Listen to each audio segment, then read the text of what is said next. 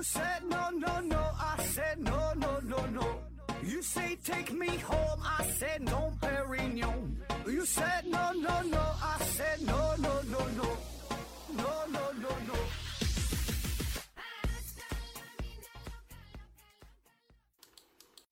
拼命探索，不计后果。欢迎您收听《思考盒子》，本节目由喜马拉雅平台独家播出。今天还是回答听友的问题。第一个问题提问六三幺零幺三幺零三六啊，提问说：何子老师你好，我发现一个关于你专业领域的现象，为什么有些处方药服用过后排尿的时候会散发出与平时不服药的时候不一样的气味啊？我从小到大，每次感冒服用药物后啊，都会发现这个现象啊，就一直不知道这个气味是如如何产生的啊。我最近拔牙，术后呢在服用消炎药，排尿的时候呢就能闻到这种特别的气味儿啊。您给我个解释啊。说这个吃药之后啊，尿液当中有一些特殊的气味儿，呃，尿液中有特殊的气味儿，这个原因呢非常多啊，很多因素都可以导致尿液气味儿的异常，比如说你尿路感染，比如说你平时喝水比较少啊，或者是有一些疾病，呃，比如常见的糖尿病啊，还有不太常见、不太常见的一些各种什么疾病吧，可能都会导致这个尿液气味的异常。那除此之外啊，就你吃东西。饮食方面也会对尿液气味有影响。你吃什么洋葱啊、大蒜呐、啊，在体内这个消化分解之后，产生一些特殊的化合物，随着尿液排出，哎，都会产生一些特殊刺激的气味。然后你说吃药，这个更是如此了，因为你吃药嘛，药物的代谢，它是这个到了你这个肚子里边，对吧？消化之后进入到这个血里边啊，入血之后这经过肾脏，呃，往外排。啊，随尿液排出。那有些药物它本身会含有一些特殊的气味儿啊，有特殊的成分。那么随尿液排出来之后，自然呢也会散发出这个气味儿啊。所以这个不是什么大事儿哈，你多喝点水，让这个尿液稀释一下，这味儿它就就就能好了啊。下一个问题，四四二七提问说：何老师，我想向你请教一下，汉语当中为什么 A N 啊读安，呃而 Y A N？啊，Z I A N 就是一安盐呗，G 安间啊，Q U A N 七玉安圈，X U A N 西玉安轩啊中的 A N 不读安，呃，而实际按实际按读是按英文发音安呢。这四个月前留言到思考盒子里杳无音讯啊，特来这里发问在世啊。这个你留言到思考盒子当节目当中，当然是杳无音讯了。这个你你得咱唯一的提问渠道就是西西弗斯 FM 啊。这个再跟大伙说一下，想提问啊，搜索我另外一个一档节目叫西西弗斯 FM 啊，在这里边呢可以提问啊。但是你这个问题我这真是没太看懂啊，这 A N 不就读安这个音吗？一安烟呢，G 一安间，七一安七玉安圈呢？对吧？这不就是读安吗？咋什么跟英文这有啥关系？没看懂啊？可能我这个我汉语拼音确实是我的短板啊，我是非常薄要的这个环节啊，就因为确实我连我自己节目的评名字哈，思考盒子思思考考呵呵滋滋这什么玩意儿拼音也整不太明白啊。下一个问题，长臂猿维斯提问说：盒子你好，首先呢，祝你和雅优花花小东元宵节快乐啊！我估计读到这个题的时候，已经快正月半了啊！请问盒子，为什么有些演员突然就当导演了呢？假如盒子才华横溢，他假如干啥呀？自信点，可以把假如去掉。嗯，盒子才华横溢，当导演拍了个电影。呃，请问啊，他不是说假如我才华横溢，他说我本身我才华才华横溢，但是假如说我想当导演拍个电影啊，这个意思。请问那些设备是哪里来的啊？是你租来的吗？呃，然后请各位摄影师、场记、剧务等来操作，还是这些人手里都有设备？呃，没事儿时就等着哪个导演来找他，还是呃，还有请演员怎么请啊？比如说你想请刘德华拍电影，他能理你吗？还是你先招聘个能说会道的经纪人，然后派他去联系啊？合资可以聊聊拍电影这个事儿吗？啊，娱乐圈哈，拍电影这个事儿，呃，首先感谢一下这长边维斯的祝福啊。还带上这雅优花花呃小东了啊，也是看来是关注了咱麦克说的节目啊，呃，那读到你这个节目的时候，读到你这问题的时候，它它它不是正月十五了，这现在已经是三幺五了啊。嗯，关于拍电影这个事儿啊，我跟你说说咱们圈内的事儿啊。第一个事儿说，为什么有一些演员突然呢他就去当导演了？这种情况呢并不少，是吧？呃，这原因也是各种各样哈。有一些呢是为了赚钱，对吧？你导一个片子，可能一个小的投入，然后呢最后呢票房不少，那你就大赚一笔，哎，当导演这个事儿。还有一些呢就是纯为了理想，呃，有一些想法，对吧？当演员已经满足不了他了，哎，想当导演。还有一些呢可能就是这个才华横溢。对吧？就是这个这个这个圈子啊，仅仅是演员也是满足不了他，就是各种各样原因吧，啥样都有啊。呃，因为导演这个门槛儿，说实话并不高，对吧？咱就是就像说说相声，门槛儿不高，你长个嘴，你愿意说谁都能去说。导演也是，你愿意拍电影，谁都去可谁谁想拍都可以拍，只要你有足够的钱，拍不好还拍不坏嘛，对吧？你有钱你就拍吧。咱就说马云现在他想拍个电影，想当导演，那太简单了，一点问题都没有。对吧？拿出三五个亿，对吧？说拍一点就拍一个啊，很简单的事儿啊。当然，咱举这个例子吧，有点极端，有点抬杠哈。呃，不过呢，在这个娱乐圈当中，确实有这种情况，叫唱而优则演，演而优则导啊。可以说，这个是很多明星发展的一个一个套路了，都是按这个路线来的。先唱歌，唱的好了演戏啊，演的好了演一演的，哎，又当导演了啊。嗯，确实，这个在艺术上呢。这个门类吧，这个很多东西是相通的，叫一通百通，啊。另一方面就是说，你在这个圈子之内，你混久了，玩的时间长了，会交很多的朋友，啊，很多人他就是交朋友很广，是吧？这个也是跟性格有关啊。然后呢，他有了足够的人脉，有了足够的资源，有了也足更重要有了足够的资金，所以这个时候呢，不管是你想演戏呀，你是想导演呐，方方面面的创作。都很方便啊，咱就好比说啊，你说成龙现在他想拍个片子，那不管圈内给谁打个电话，嗯，都得给面子，对吧？巴不得得来说大哥的片子，保证谁都愿意上啊。那换句话说，你是一个小导演，没有啥名气，对吧？你想找人家，OK，也可以去找，也可以找人经纪谈经纪人去谈，呃，但是你这个可能成功的几率就就不高啊。所以呢，这个这这里边事儿它一样，各行各业都是，它没有说什么。就是说，呃，就完全按照这个规则去来的，它会有里很多人情在里边儿，呃，不成套路、不成体系的东西，对吧？每个行业它都是如此，对吧？表面上有一个明规则，背后呢还有一个潜规则，很多时候都是这个潜规则在发挥着作用啊。当然，话说回来哈，咱说这个导演门槛并不高，花钱就能，你只要你有钱，对吧？你愿意花钱你就玩嘛，对吧？拍不好拍不坏呗，对吧？拍个烂片儿也叫个片儿啊。嗯，但是说这个你想成为好导演真不容易啊！有一些呢是纯科班出身的，学这个来的；也有一些呢是这个就是转型嘛，原来不是导演，后来成为这个做导演，做的也很好的也很多啊。咱说这个演的好的成为呃导演的，像这个徐峥对吧？黄渤，还有这个贾玲，头一阵儿拍那个那个你好你好李焕英啊，我觉得就还挺好的。可能这个褒贬不一样，有人觉得。就就怎么怎么的，反正这个每个人想法不一样，但我我觉得还还挺好的啊，就是摸爬滚打这么多年了，有了一定的沉淀之后然后指导自己的作品，我觉得很好啊。还有像这个韩寒，对吧？人家原来是作家，人也根本不是干这行的啊。还有呢，像这个呃冯小刚、张艺谋，还有像这个姜文，我觉得这都都是呃非常优秀的导演了吧，对吧？那他们原来也都不是正经导演出身。有的是这个摄影啊，有的是是干别的啥的，对吧？都是磨练之后转型的啊。当然也有转型不太成功的导演，对吧？这个例子可能就更多了啊，就是纯是自己的想法想的挺好，但是你真不是这块料啊。所以这个啥样人都有啊。嗯，然后咱说说啊，你真的是想就是导演一部自己的作品，具体你怎么去做哈？怎么请的人啊？你怎么说这些设备从哪来啊？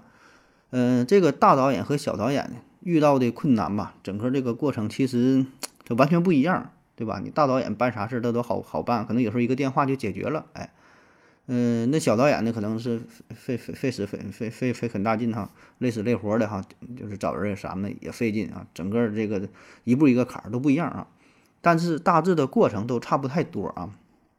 那简单说一下，首先吧，你得有一个剧本啊，或者说你得有一个故事。你得有个想法，对吧？就是你想拍啥呀？你得有个想法啊。那么这个故事就是可能是你听过的，可能是你看过的，可能是源于一部小说啊，像这什么一个陌生女人的来信，对吧？很多不都是小说翻拍出来的？嗯，也有一些呢，可能是纯这个，纯是自己的一个想法也行。像那个你好，李焕英，这不源源于他的故事，源于他一个一个舞台剧、一个话剧也有啊。就是说这个各种来源各种各样，那起码呢你得有这么一个点，有个想法。然后呢，对于这个故事呢进行剧本拆解。啥叫剧本拆解？就是把它转换成符合电影的语言啊，大致得有一个思路，对吧？那么在这个基础之上，需要确定拍摄地点、人物、特效、道具、服装等等等等一些细节上的东西啊，做好充分的准备。你准备的越好，你后边的拍拍摄的过程就更加自如呗，是吧？不至于说的拍什么东西没有，拍啥东西没有，那有一个大大致的一个想法啊。呃，当然这个事儿呢是跟你这个预算直接相关，你得考虑你手中的钱呐，你这是一个。五百万的小成本的，还是说的一千万的、五千万的啊，甚至说上亿的，像这个《阿凡达》对吧？投资几个亿的啊，也有。你得根据自己的这个钱掂量掂量啊。当然，这个并不是说你资金投入的不足就难以拍出好电影啊，也不是这么绝对啊。嗯，当然这个这个大体上还是相关啊。就毕竟说像说这个男人来自地球啊。这个这个电影不知道大伙儿是否看过啊？这个我觉得挺挺挺牛的，投资一万美元，超低成本的小电影，最后也是获了一些奖嘛，反正是整体评价挺好。这个男人来自地球，就是一个屋里边几个人唠嗑啊，还有像那个活埋啊，也是外国的场景呢，就是一个棺材搁那里边啊，投入呢也是不多，所以呢。这些电影呢，投入都是挺少啊，也获得了一定好评啊。但总体来说，你想拍出很炫的场面，必然呢这个投入呢也是挺多的，对吧？那先点亮点亮啊。然后就是列出一个日程表啊，大致的拍摄的时间，对吧？在哪个场地拍拍哪一幕啊？哪一场在哪儿拍？每天的就拍拍几条，室内的、室外的演员的调度，对吧？你午饭的时间，对吧？转场的时间，对吧？这是冬天的戏，夏天的戏。啊，这些细节上的，那保证都得考虑啊。然后说最重要的这个没说呢，就是打造你的你的团队啊。这个团队啊，不只是说演员这方面，就是说本身你制作的这个团队，一一个导演，一个导演助理啊，制片经理、摄影导演、选角的导演，呃，然后这个电影的美术啊、服装设计师啊，对吧？有没有打戏呀，对吧？有没有武打的什么？就是这个东西，一个一个团队嘛，这最基础的。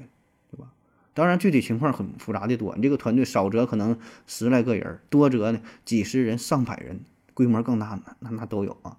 但是最基础的、最核心的这些人，那是必备的啊。当然，有可能是一个人身兼数职，那没办法。你小导演刚开始制作，那你就得是自己辛苦点儿，是吧？很多很多工作就得你自己亲力亲为啊。然后说这个选角这个事儿哈，选角试镜找演员啊。那么找演员的这个情况也是各种各样啊。有一些呢是通过公开的海选，我记得当年是《水浒传》吧，《水浒》就老的《水浒》《红楼梦》，还有《三国》，就是那个时候还都是向社会发出公告呢，就说的报名哈，谁演这个林黛玉啊，谁谁谁演贾宝玉的，都是向公开向社会征集，就是说看看，嗯，大伙都可以去报名，那都可以参加，然后呢。导演呢，物色一个，看谁觉得长相啊、气质啊，还符合这个人物的设定啊。当年拍《西游记》的时候，杨洁导演就为了找这个猴嘛，就想找看谁拍这个孙悟空合适，也是费老大劲找了老了人了啊。先是找的叫六龄童嘛，就专门演猴戏的六龄童。六龄童他有一个孩子叫呃小六龄童啊，本来是想找小六龄童，但是。就是小六龄童那时候已开已经是离开了啊，就那个不在了。然后呢，推荐的是六小龄童啊，就现在这个六老师啊，这个张金来，反正也是费了很大劲啊。就是还有是三国啊水浒嘞，哎，就是扮演吕布那个人，原来也是也是他他不是想演吕布，他是想演谁来着？忘了啊。不说了，反正就是说这他这个选角的事很有意思啊。那他想演那个人呢，然后最后就是哎，就是演演演吕布吧，啊，演的也是非常成功，就是选角。所以选角这个事非常非常非常考验人，啊，这一眼可能觉得这这气质非常符合这人物设定，那就是他了。而且有些时候吧，他是反过来的，就是导演心中已经有了一个目标，就觉得这个演员出演这个人可能更加合适，那么呢，你就就去找他，甚至在这个。你这个这个作品创作的过程当中，人物角色塑造上，会为这个演员进行量身打造，有一定的倾向性啊，这个都有啊。所以呢，这个最终吧，就是说还得看你这个导演自己的水平，你自己的想法啊。当然，这个更重要就得是看你自己的实力，你的人脉啊。就像这位听友问的，你想拍一个电影，你想找刘德华，他能理你吗？嗯，这事儿呢。嗯，也没有想象的那么难哈。咱说，如果真要是就是没有什么名气，一个小导演刚开始创作的话，你可以联系他官方的工作室啊，联系他的经纪人，对吧？就是说还是有一些渠道的。而且呀，现在我跟你说呀，就这个不像以前了哈，感觉说明星、歌星什么的名气很大呀，这很火很牛。现在呢，这个市场也不是特别景气，你知道吧？很多这个二三线明星他也接不到啥活儿，他混的不怎么好。你之前报的有些新闻，有一些这个，呃，演艺明星，当然是二三线的吧，可能就是不是特别有名的，混的也是不咋地，主持婚礼的也有，参加一些公司庆典的做主持的也有，还有现在网上带货的，还有一些拼命参加一些二流、三流的综艺节目，就是网络的综艺节目，根本都不上电视的，他也参加，对吧？一个呢是赚点钱，一个呢是混个脸熟，赚点流量，所以呢，他很不容易啊。你这样说拍个电影。你给的还差不多，巴不得得来啊，所以这个反正也啥样明星都有啊。咱说你要找刘德华，保证是费劲了。你这种顶级天王级的是费劲了。你要剩下就是，就是说的稍微往下点二流三流的，嗯，其实很容易联系上。你只有你你拿钱呢，还拿诚意啊，拿什么打动人家，那就谈呗。他人就干这个的，他本来就是靠这个吃饭的呀。你说谁也不找他拍电影，那他那他还他能红吗？对吧？那他还演个屁呀？他赚啥钱呢？所以这个细节呢，就也得是谈啊，这个也也是人脉呀，人际交往。就像你说，是不是找一个能说会道的？这保证得是能说会道啊，或者是朋友介绍朋友，这也都有。比如说，你想你你想找德华，跟德华不熟啊，你可以先找学友啊，跟学友说一声，对吧？学友再找德华也行。所以你这个就是看你这个在这圈儿之内你混的咋样，那都是这样互相介绍来的嘛啊。嗯，然后说。还有什么找人儿哈，找明星啊？那找完之后呢，就是这个试镜，进行一些细节上的一些排练呐，谈这个剧本啊啊。当然，这个人家一看这个剧剧本之后，可能觉得哎，不太合适，是吧？不太喜，我不太喜欢演这个，呃，演这个负面的形象，对吧？这演怎么又不不喜欢接这个角色？哎，或者一看不行，这个戏拍的时间太长了，哎，一拍的得拍将近那个大半年的，那不行，档期安排不开啊。说这个。这个事儿吧，就是很多哈，对细节上你得去谈，啊，谈完之后呢，试镜啊、排练呐，也不是说来了就拍，啊，有一些特殊的、特殊的打戏啊，比如说你找这演员，他有一段需要跳舞，那本身不会跳舞，或者做一些特殊的动作什么的，这都得需要提前去练习的。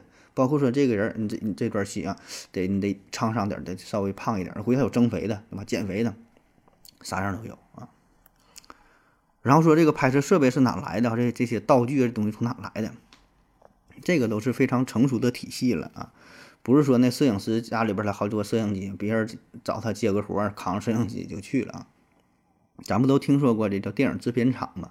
比较有名的八一电影制片厂、上海电影制片厂，呃，还有什么什么长春电影制，就是很多国内很多的吧，国外这个呃二十世纪福克斯啊、哥伦比亚电影公司啊、环球啊。华纳兄弟呀、派拉蒙啊、迪士尼啊等等，不有很很有很多这个电影公司嘛？这电影公司干啥的？它就是拍电影的，就是给你提供这个服务的。它有一套很成熟的体体系，包括整个场景的搭设、呃道具呀、服装啊、灯光啊、摄影啊等等等等这一套东西，对吧？你有钱的话，你就你找跟人谈，跟人合作嘛。啊总之吧，这个事儿是其实是就挺难的哈。你想制作一下，咱就不说拍电影，你自己拍一段小视频，然后你再给他做的美美美哒哈，配个乐呀，加个片头片尾呀，配个字幕啊，怎么怎么的你五分钟这么一个视频，你没有五个小时你都整不出来啊。所以呢，这个其实挺难的哈，但是也挺有意思的，也挺好玩的。然后有需要有这小这方面想法，可以跟我联系联系啊。我圈内还是认识几个朋友。下一个哈，J.K. 小盒提问说：“请问盒子，人类的爱分多少种？爱情的独特独特之处，呃，在于性吗？说这个爱分多少种啊？要分类的事儿。我记得以前好像说过哈，就但凡吧，你想把一个东西啊进行分类的话，首先呢，你得确定一下分类的标准，分类的标准不一样，那具体分多少种也不一样啊。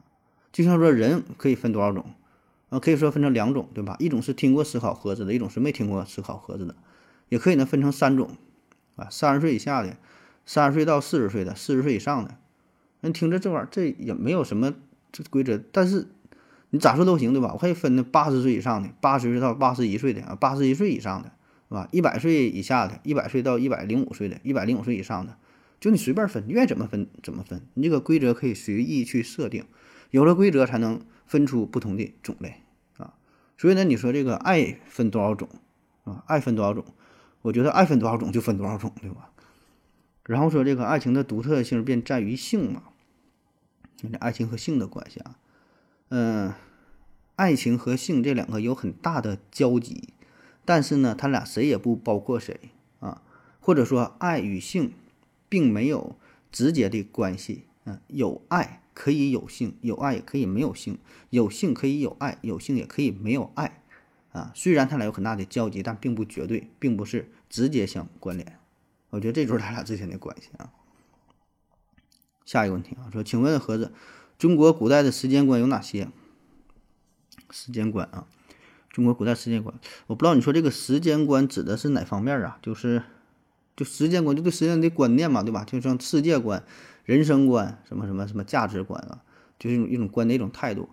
你这个就是可以从就绝对时间、什么四维空间这方面去聊，就是物理学方面，也可以从哲学方面去聊，也可以从人生方面。这问题还是挺大哈，问的不是太详细啊。嗯，总体来说，我觉得咱中国古代对于时间的观念还是就是珍惜时间呗，对吧？有很多这种这种诗句啊，“一寸光阴一寸金，寸金难买寸光阴。”嗯，这个“明日复明日，明日何其多”，对吧？“我生待明日，万事成蹉跎。”啊，“少壮不努力，老大徒伤悲。莫等闲，白了少年头。”啊，“劝君莫惜金缕衣，劝君须惜少年时。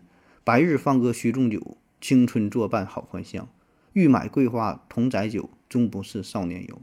所以就这种诗词非常多啊，就让我们珍惜时间，珍惜生命，对吧？还有什么生有涯，知无涯，是吧？以以无涯，以有涯，追无涯，什么待矣，是吧？啊，就是说这个生命有限嘛，嗯，怎么办哈？那你就得对待时间嘛，你就得珍惜呗。对吧？一分钟当两分钟来过，把握好自己的时间，把握好自己的生命啊！基本的态度都差不太多啊。嗯，如果你想继续提问，你可以把这个问题细一点啊。下一个杨黑一号提问说：何叔，为什么民间呢管解放军士兵叫做解放军叔叔，而不是叫解放军大哥或解放军小哥或者解放军大叔啊？嗯，这也不一定吧，也有管解放军叫兵哥哥的，对吧？你得看你自己本身的年龄。我觉得更多的还是一种习惯呗，因为咱们从小都是受的这个教育，而且呢，你第一次接触到解放军这个词儿，那从你的年纪上来说，确实应该叫叔叔挺合适，对吧？你想想，你几岁时候接触到这个词儿，基本也就是四五岁，上幼儿园、上学前班、上小学七八岁接触到这个词儿，上学的时候啊，学到解放军战士保卫国家，那按照年龄来看的话。嗯，应该叫叔叔，我觉得挺合适的啊。你要真要有点岁数大的，你说叫个二大爷那也行。那咱不叫这个字儿对吧？通常来说，呃，当解放军的啊，在咱印象当中还是相对比较年轻的，二十多岁，对吧？所以从年龄上来看，叫叔叔没有任何问题啊，确实挺合适的啊。下一个问题是 QJ 零 DM 后边一大堆呃字母和这个数哈，提问说。结婚仪式啊，结婚仪式怎么办才能让自己满意，同时让其他参加的人也认可？结婚这个事儿啊，嗯，自己自己满意，别人也认可。我觉得你这要求吧，稍微有点高啊。你说婚礼啊，大伙儿都满意啊，你别说是婚礼了，我觉得就简简单单的一个饭局儿，一个酒局儿，参加的人可能不多哈，就五六个人啊，就这一桌人吧，一小桌人。你都不可能做的是面面俱到，对吧？一定不会大伙儿都满意啊，保证有人不是特别满意啊，保证是有近的有远的有轻有重啊。所以呢，你说婚礼这么大的事儿，参与的人数这么多啊，不可能说的每个人都满意，我觉得这个不现实啊。所以呢，重点吧还是说的抓住这个新郎新娘双方父母啊这几个重点人物，让他们都满意，起码说挑不出太大的毛病，没有什么太大的纰漏啊，或者说呢，咱叫这叫事故吧，这就 OK 了，能把这个过程走下来就 OK 了啊。至于说到场的亲戚朋友同学。大伙儿来也就是凑个热闹，给你面子，捧捧场，啊，就是还个礼，咱说就花点钱呗，对吧？最终不就是花点钱嘛，对吧？礼尚往来，不就这点事儿嘛？所以呢，大伙儿并不会太在意这个过程。当然，你这个过程就是说，别有什么太大的事故，说，你你这个婚礼说上来有人把新娘子抢走了啊，或者是婚礼办的时间太长了。从早上九点开始办，办到下午三点半还不开饭，大伙儿饿得不行了，对吧？咱说这个极端了，对吧？大大方向上大致流程差不多，就是走个过场，喝个交杯酒，然后呢上来致辞说几句话，大伙吃好喝好也就完事儿了呗。谁还说因为参加婚礼还挑怎么怎么地呀，对吧？没有想的那么复杂啊。当然，我估计你可能是第一次结婚哈，难免的会有一些紧张，考虑的也是比较多啊，也可以理解。嗯，我觉得慢慢吧，等你有了经验之后，就多结几次，可能就好了啊，就适应了。下一个问题啊，最后一个问题，季克 V 二提问说，是不是大多数动物啊都不吃同类哈？为什么？如果是为什么？那不严谨哈，应该说大多数食肉动物不吃同类啊。那你要说羊啊、鹿啊，它不吃同类，它也不吃肉是吧？嗯，咱不抬这杠啊，咱咱就说这个最后这个问题啊，嗯。不吃同类啊，绝大多数那是食肉动物吧，不吃同类啊。我觉得，如果说一个动物喜欢吃它的同类的话，最后的结果呢，就是把它自己的同类都吃没了，那大伙互相伤害呀，对吧？那这这个这个物种就灭绝了啊。所以最后留下来的就是咱这些不吃同类的啊。这个吧，有点玩笑的成分，但是确实从基因角度上来说呢。就是这种叫基因的相似性，它呢会阻止动物进食同类，呃，因为会产生生理上的厌恶啊。这个是专门有人研究过的。哎呀，在哪研究又忘了，是老早了，一九上世纪的六七十年代，老美啊，老美是哪哪个学院的不知道，反正有这么一个人提出一个理论，叫做内涵适应性理论，就是说这个自然选择呀会青睐那些能促使个体的基因，呃，得以传播的特性。而不管有机体是否直接繁殖出后代，叫内涵适应性哈，听着不像人话啊，啥意思？很简单，其实就是说我们整个这个地球啊，各种各不同物种嘛，咱说各种，咱就说食肉动物这一块吧，就，简单的说，食物食肉动物这么多动物，看作成是一场竞赛，那么每个物种都想让自己的种群扩大，对吧？这是生物的本能啊，你为什么叫食色性也，对吧？吃饭生孩子嘛。吃饭是为了让自己的个体延续，生孩子是为了让种族延续，这是我们的本能。孩子你不用教，他他就知道吃饭，他就知道那个事儿有意思。所以嘛，他就想方设法会把自己的基因延续下去，对吧？这是我们的本能，生物学的本能啊。那么同时呢，这个物种呢也会通过呃挤占其他物种的资源，或者说通过捕食来获得更多的生存的机会。那么这也就意味着，如果你同类相食的话，物种间你们自己互相斗争的话，自己吃自己人的话，那就是自相残杀。那么这样是不利于你们种种族繁衍的。你互相吃，真就是最后不就吃没了吗？物种越来越来越少，所以保证是吃别人，是吧？所以呢，这这种说你你说什么进食同类，这保证是不符合生物本能的啊。除非是，呃，两种情况，一个呢就是说的发展，呃，一个是那个叫就就是什么一些特殊的情况。就最后说不吃不行，快要饿死了，找不着其他的物种，那只能是自相残杀，自己吃吃自自己啊。这种情况比较少啊。当然，有一些特极特殊的这个特殊的物种，像什么螳螂，螳螂不是完事儿之后不就是吃了吗？那那是少数哈。咱说绝大多数情况啊。那还有一种大的方面，就是发展到一定的文明之后，像咱们人类有了文明之后，那我们你看，咱现在知道是保护环境，保护物种多样多样性。对吧？咱现在不能说杀了其他物种，咱要是努力保护其他物种，什么濒危物种，对吧？其实我们这种保护是与我们生物学本能相违背的，只是因为我们人类发展到了一定的阶段，有了文明，我们要延续物种的多样性。其实我们是站在了一个更高的维度去考虑这个事儿啊，这个并不是纯这个动物动物的角度去考虑啊。然后呢，第二大方面说说为什么不吃这个同类啊？这个就是从这个呃猎物的获取的难易程度去说啊，这好理解，就是你任何一个物种，呃，任何一个动物吧，食肉动物，它想吃东西，它保证是优先选择那些比自己弱的很多的动物才对，是吧？好获取啊。我咱说这食肉动物，哪怕是老虎，它面前这边是绵羊，那边是灰狼。它吃啥？保证先选择绵羊啊，绵羊好欺负，好下手啊，一人一个嘴儿，吃完就吃了。你跟灰狼的话，是你也能打过灰狼，那不费劲儿吗？谁不挑这好打的呀，对吧？所以呢，这个一个一个一个动物，一个这个食肉动物来说，它保证是找那些更弱小的，不如自己的。而这个同类之间互相吃的话，互相进食的话，那你就意味着它这个你同类之间战斗力保证是跟你差不多，对吧？你想吃自己的同类，也就意味着你很有可能被自己的同类吃掉。那有人可能会说了，哎，那咱咱可以吃掉同类的幼崽儿啊，对吧？你吃幼崽儿，你这老虎不吃别老虎，是别的老虎崽儿啊。问题是幼崽是有父母的呀，他的父母会找你来报仇呀，对吧？所以呢，还得是面临着同类之间的斗争这个事儿嘛。就像你个老虎吃了一个绵羊的幼崽儿，吃个小羊崽儿，吃了很开心，吃完之后他不会担心绵羊的家长来找他。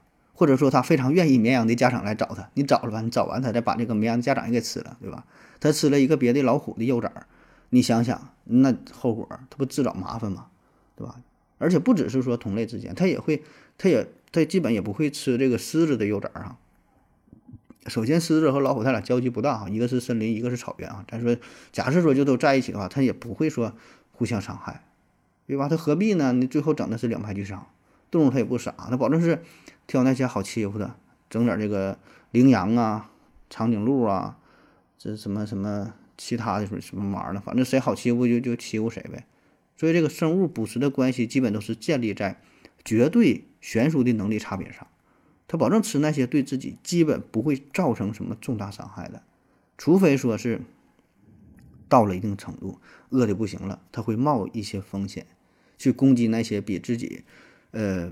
就是说的不会弱的太多的啊，对吧？他他会冒一定风险的，饿也不行他再去吃啊。包括说咱们都听过说食人族啊，吃人肉，食人族嘛，他吃人肉嘛，确实吃，但是他也不是以这个吃人肉为主，他主要还是吃别的。到了万不得已他才去吃，或者是说这个尸体非常安全情况下才去吃，对吧？他不会主动说的就以吃同类为主啊。还有呢，第三方面，这个就是呃基因学的角度吧，说是。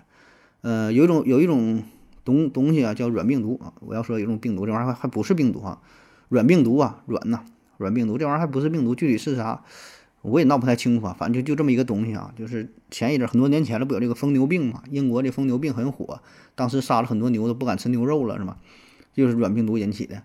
哎，还有咱之前讲过吧，这个非洲叫库鲁病哈，库鲁病，非洲就这地方有一个民族叫这个福尔族哈，就是福尔人。他们有一个习俗，有个陋习啊，这个陋习很不好，就是要吃死去的亲人。然后，呃，是男性啊，成年男性吃这个胳膊腿的这个肉，然后这个老年人呐、妇女啊、孩子啊吃这个脑袋、脑子，吃这个内脏啊。吃完之后呢，特别是吃内脏、吃脑子这一块儿，吃完之后就得这库鲁病，小脑失调，全身瘫痪，肌肉麻痹，最后就嗝屁了。然后研究很多年了。啊，最后就是因为吃这人肉，就同种之间，所以这个同类进食就会增加感染软病毒的机会。啊，当年爆发疯牛病一个重要原因就是农场主给这个牛啊喂了这个就是其他这个牛的内脏。咱说这牛它不是这个这这这个食草动物，它怎么吃肉呢？它的内脏不是直接吃啊，给打碎了，然后跟那个饲料啥拌一起，就怕浪费嘛，喂给牛吃，结果吃完牛就疯了。那有人可能问了哈，哎，那这里边也说不通啊。你看，同样都吃肉，那人吃牛肉就没事儿，那怎么自己吃自己肉？牛牛吃牛肉，人吃人肉，咋吃完就就容易感染这个软病毒呢？吃别的肉为啥没事儿呢？这个事儿吧，就是并不是说我们，嗯，人吃人肉就就有事儿，吃牛肉就没事儿。就是你人要吃了感染疯牛病的牛肉，你也会感染。啊，这背后的道理是啥呢？就软病毒的传播途径，呃，主要有三种。目前确定的是一个是食用，就直接吃；一个呢是医源性感染，还有一个呢是遗传。遗传遗传呢还不是特别确定，但应该是差不多哈。主要就是三种：遗传、食用和这个医源性感染。那么这个遗传这个事儿咱就控制不了，对吧？先天性的生下来得了你就得了啊。医源性感染呢也不多见，医源性就是在医院里边啊。医院的操作，然后不规范啥的导致的感染，这种也很少，而且这也就是有了现代医学之后才出现这种医源性感染这两种。然后说是食用啊，食用的话就是吃呗，直接吃这个肉你就感染了。你你你吃有库鲁病的感染了软病毒的这个人的人肉，你就得这个病。你吃疯牛病，你也你也会感染。食用这个渠道，所以这就意味着哈，如果一个人这个人是携带有软病毒的。通常呢，得病之后他就自生自灭，你给它埋了就没事了，就消失了，它也不会传染给别人，除非是你主动吃了它的肉。那对于牛来说也是如此。如果一个牛得了疯牛病，就本身疯牛病的几率挺低啊，它得了之后也就得了，患病之后莫名其妙的就死去了，也不会影响到其他的牛，也不会传染给别人。换句话说，这个软病毒的传播途径非常苛刻，哎。但恰恰是啊，你这个同类之间的进食，就增加了感染软病毒的机会，给它提供了一个传播的途径、传播的渠道，所以呢，你才会感染软病毒，它是这个道理啊。所以呢，你看，恰恰也是这个软病出软软病毒的存在哈，也是间接的使得这个食肉动物哈，让咱们同类之间呢很少进食。那好了，感谢您各位的收听，谢谢大家，再见。感谢您的聆听。如果你有问题的话，请在喜马拉雅平台搜索“西西弗斯 FM”，在最新一期的节目下方留言即可。欢迎您的参与，我在这里等你哦。